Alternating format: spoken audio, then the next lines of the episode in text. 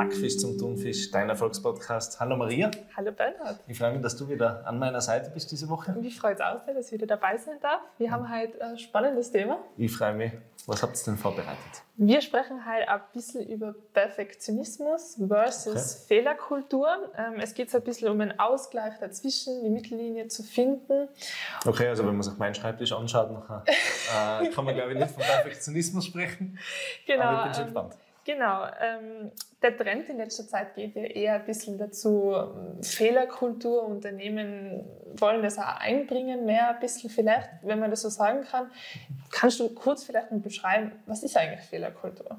Ja, also Fehlerkultur heißt nicht, dass man Fehler machen soll. Mhm. Äh, das wird von manchen Mitarbeitern falsch verstanden, sondern Fehlerkultur heißt, dass es einen geschützten Rahmen gibt, innerhalb dessen man aus Fehlern lernen darf ganz wichtig für den Mitarbeiter, weil wenn ich ständig die Angst habe, ich darf keinen Fehler machen, ich darf keinen Fehler machen, dann konzentriere ich mich immer nur auf den Fehler. Und wer automatisch Fehler begehen, wer automatisch Fehler machen. Und das hat sich in den letzten Jahren sicherlich verändert durch die neue Unternehmenskultur, in der wir leben, dass wir Fehler machen dürfen, weil Fehler, wo gehobelt wird, da fallen Späne, ist ein altes mhm. Sprichwort. Mhm. Fehler passieren. Und dieses Fehler zu machen und daraus zu lernen, da gibt es auch einen guten Satz, den ich in meiner Führungszeit immer praktiziert habe. Einmal ist keinmal, zweimal ist einmal zu viel. Einmal einen Fehler zu machen, das kann jedem passieren. Mhm. Aus diesem Fehler zu lernen ist dann das ganz Wichtige. Da muss man selber offen sein, aus dem Fehler zu lernen und die Führungskraft muss dabei wahrscheinlich anleiten und muss manchmal auch ein bisschen eine höhere äh, Schmelzschwelle haben vielleicht, weil manche Fehler natürlich auch Geld kosten. Mhm. Zweimal den gleichen Fehler zu machen, ist dann schon eher Dummheit. Ja, ja klar, Fehler passieren mir auch, obwohl ich muss sagen, ich bin eine unglaubliche Perfektionistin eigentlich. Also das kann ich bestätigen bei der Maria, wenn das nicht alles ganz äh, geordnet und sauber runtergeht.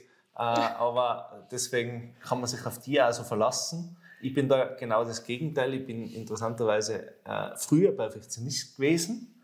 Ähm, Gerade zum Beispiel beim Kochen. Also beim Kochen, wenn da nicht das genau gepasst hat, so wie ich das haben wollte, äh, nachher, nachher war ich echt auf Kantig. Ähm, manchmal muss man als Führungskraft dann seinen Perfektionismus irgendwann ablegen. Aber das ist eine andere Geschichte.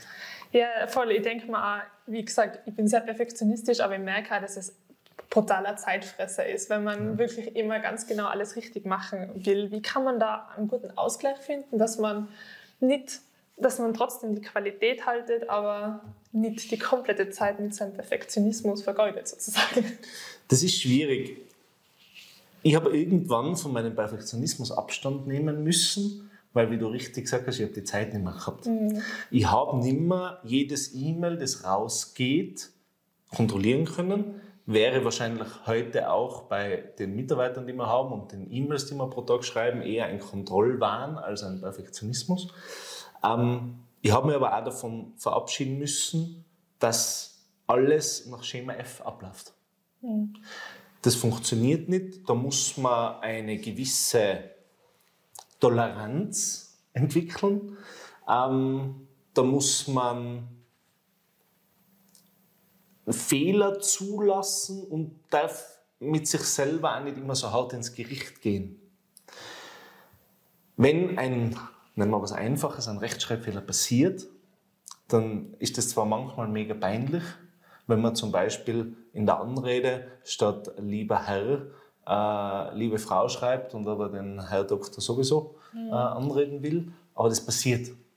Äh, es gibt natürlich ganz andere Fehler, die nicht passieren sollen, aber als Führungskraft, besonders wenn du mehrere Fäden in der Hand haltest, wenn du auf mehreren Baustellen gleichzeitig sein sollst, wenn du ein aktives Monkey Management, also Delegation betreibst, dann musst du den Mitarbeitern den Spielraum geben und dann kannst du nicht deinen Perfektionismus auf die Mitarbeiter übertragen, weil jeder Mitarbeiter Individuum ist und jeder Mitarbeiter einen individuellen Zugang hat.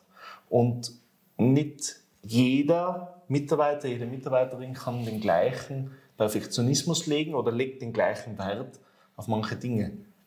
Dabei ist, glaube ich, das zentrale Element, weil du die Qualität angesprochen hast, in der Qualität festzulegen, was ist denn mir als Betrieb, was ist mir als Führungskraft in der Qualität wichtig, was ist mein Maßstab und wo wird das Lineal angelegt. Ich will zum Beispiel, dass bei uns Kundenanfragen binnen 24 Stunden erledigt sind. Am Wochenende 48 Stunden, aber unter der Woche 24 Stunden. Das ist unser Qualitätsmaßstab. Da sind wir perfektionistisch, wenn man so will. Bei anderen Dingen gibt es bei uns wieder mehr Toleranz. Da kann der Mitarbeiter sich selber das ein bisschen einrichten, hat mehrere Möglichkeiten, hat einen offeneren Bereich. Und das muss man, glaube ich, festlegen. Das gehört in die Unternehmenskultur rein. Und dann kann ein Perfektionist mit einem Kreativen, der meistens weniger perfektionistisch ja. ist, gut zusammenarbeiten, weil sie nach den gleichen Spielregeln agieren und funktionieren. Ich finde es ja ganz spannend, wie man das eigentlich seinen Mitarbeitern so kommuniziert. Wie, wie ist die Fehlerkultur, beziehungsweise wie geht man eigentlich damit mit einem Mitarbeiter um, der extrem viel Zeit in seinem Perfektionismus steckt.